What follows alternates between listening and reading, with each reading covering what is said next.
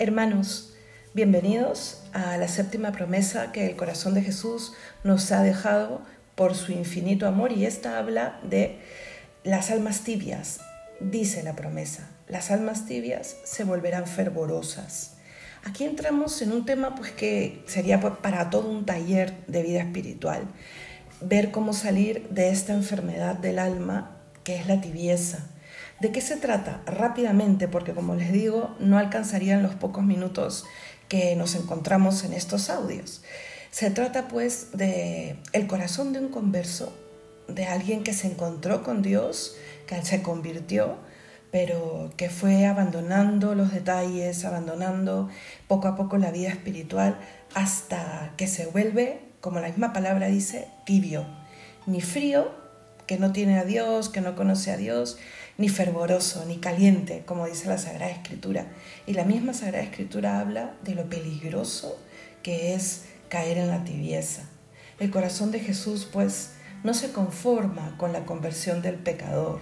Él promete estar siempre pendiente de cultivar el alma de creyente, de velar por nuestro crecimiento, bendiciéndonos y no solo bendiciéndonos, también corrigiéndonos, sanándonos, por ejemplo, de enfermedades del alma como la tibieza, animándonos. Mira, cuando tú has iniciado el camino con Dios, siempre tendrás mm, dos opciones frente a ti, el seguir adelante o el no seguir adelante, porque en la vida espiritual el que no camina necesariamente retrocede se enfría, cae en esta tibieza e incluso puede caer en pecado mortal y alejarse completamente de Dios, no levantarse de ese pecado mortal.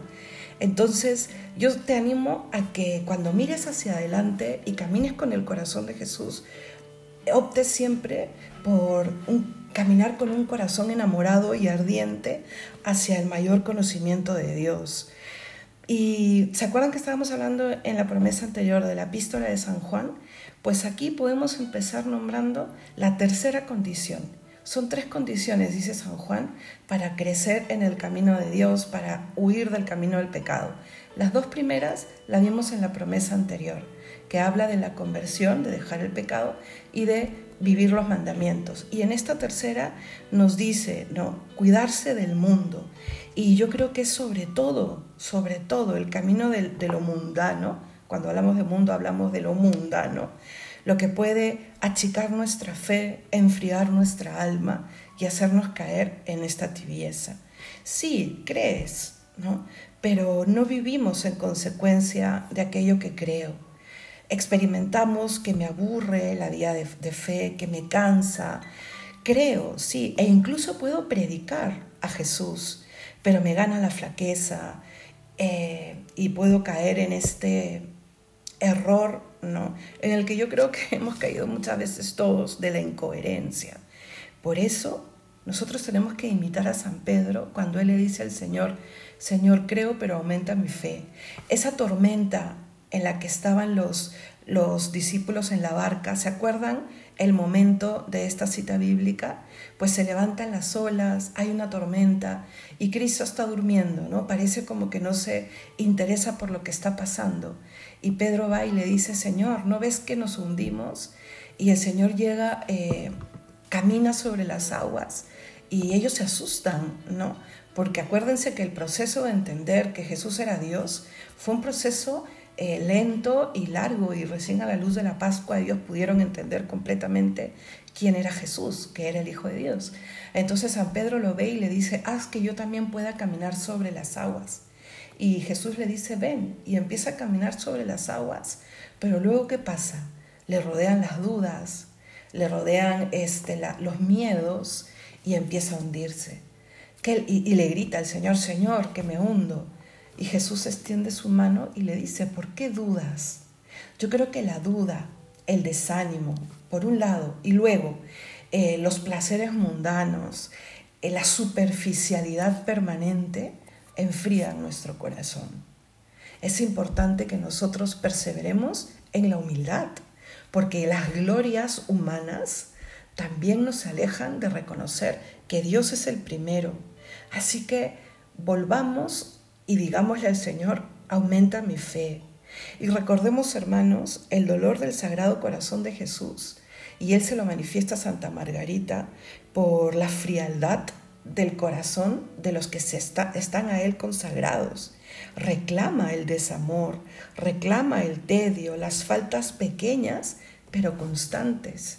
Y es este camino el que termina alejándome de Dios. Y, y miren, por eso la Biblia es tan drástica cuando habla de los tibios, porque a veces es más difícil sacar a las personas de la tibieza que sacarlas de la increencia. Porque claro, tú crees, ¿no? Sabes las cosas de Dios, puedes incluso manejarlas a la perfección, la Biblia, la teología, pero ya no te mueven, ya no eh, te llevan por el camino de seguir creciendo en la virtud, de querer alcanzar la santidad. Ya se vuelve solamente una prédica, ¿no? Y permites que Dios obre a pesar de ti, no a través de ti. Y eso es algo que no debemos permitir. Él nos ha elegido y nosotros debemos dejar que nos elija permanentemente. La tibieza hace que nosotros no le elijamos a Él, no le veamos a Él primero, ante todo. No deja de ser Él mi proyecto principal y me debilita y me hace propenso a la caída, distraído por el quehacer y me olvido que lo más importante es ser, ser lo que Dios quiere y esto se logra trascendiendo. Sí, hay que tener cuidado de la tibieza y gracias a Dios el Señor nos promete eh, inyectarnos un fervor mayor, mostrarnos su corazón para rescatarnos. Él estira su mano para decirnos, levántate, camina. ¿Cómo salimos de esto? ¿Cómo nos dejamos que esta promesa nos inunde? Primero, hacer un examen de conciencia, evaluar si yo estoy acercándome a esa tibieza o estoy en la tibieza o si estoy súper metido en la tibieza. Y yo creo que cada uno en el silencio de nuestro corazón puede ir viendo si poco a poco ha ido goteando, goteando y vaciándose nuestra alma de la fe inicial, de la conversión primera y cayendo en este desamor. San Ignacio presenta la tibieza, el peligro de la tibieza, como si nosotros estuviésemos caminando por el borde del cráter de un volcán que está en erupción, ¿no? Y en un borde jabonoso, muy jabonoso. ¿Qué puede pasar? Puedes resbalar, caer y morir, o si tienes este suerte, no caer, pero siempre estás en riesgo, siempre estás en causa próxima de caer, de ofender al Señor. Entonces, no te arriesgues, no nos arriesguemos, pongámonos en camino ¿Y qué pasa si me doy cuenta que me estoy empezando a alejar? ¿Sabes cómo puede pasar? Yo te voy a contar una vez cuando escuché, creo, la primera charla, la segunda charla sobre la tibieza, y fui, me puse frente al sagrario y empecé a evaluar, ¿no? Empecé a preguntarme frente a Dios si podía tener alguno de estos síntomas. Me di cuenta de uno que me preocupó mucho. No me acordaba qué virtud estaba trabajando en ese tiempo. Recuerda que cuando nosotros estamos eh, y hemos asumido este proyecto tan importante de nuestra santificación, dejando que la gracia nos inunde y poniendo nosotros toda nuestra voluntad para ir dejando eh, las imperfecciones, las faltas, eh, el, desamor y querer cada vez más a Dios y al prójimo, ese camino pues te plantea también el ir creciendo en virtud, el ir dejando vicios y cuando me di cuenta que ni siquiera lo recordaba, dije, uy, ¿qué cosa está primero en tu cabeza? ¿El qué hacer? ¿Los proyectos de Dios? Pero no es primero el proyecto que el Señor quiere hacer en ti. Eso te puede ayudar a ver, no necesariamente que ya estés en la tibieza, pero que tal vez estás olvidando qué cosa es lo principal.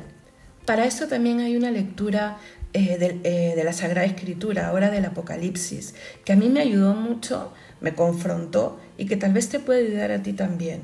Te la voy a leer, está en el capítulo 2, versículo 2 del Apocalipsis, y dice, Conozco tu conducta, dice el Señor, tus fatigas y tu paciencia, y que no puedes soportar a los malvados, y que pusiste a prueba a los que se llaman apóstoles sin serlo y descubriste su engaño.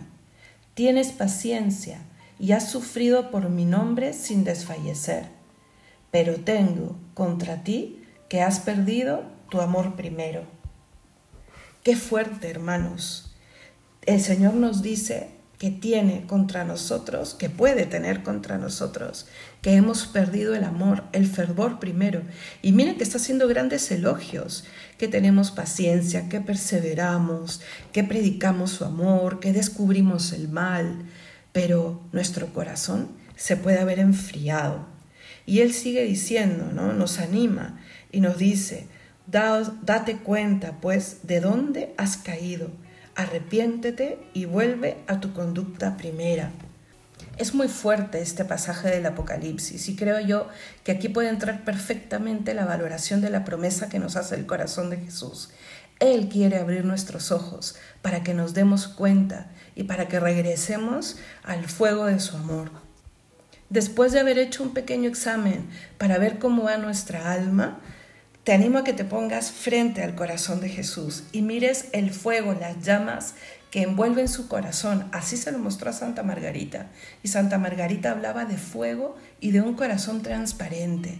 Que en ese corazón nosotros podamos reconocer el inmenso tesoro de misericordia, de gracia, de amor, de paciencia, de pasión que mueven al corazón de Dios para amarnos. Y también te recomiendo tres actitudes para que puedas luchar, porque acuérdate que Él nos da todo su amor, pero necesita de nuestra libertad porque así lo ha querido, para que nosotros nos pongamos en pie.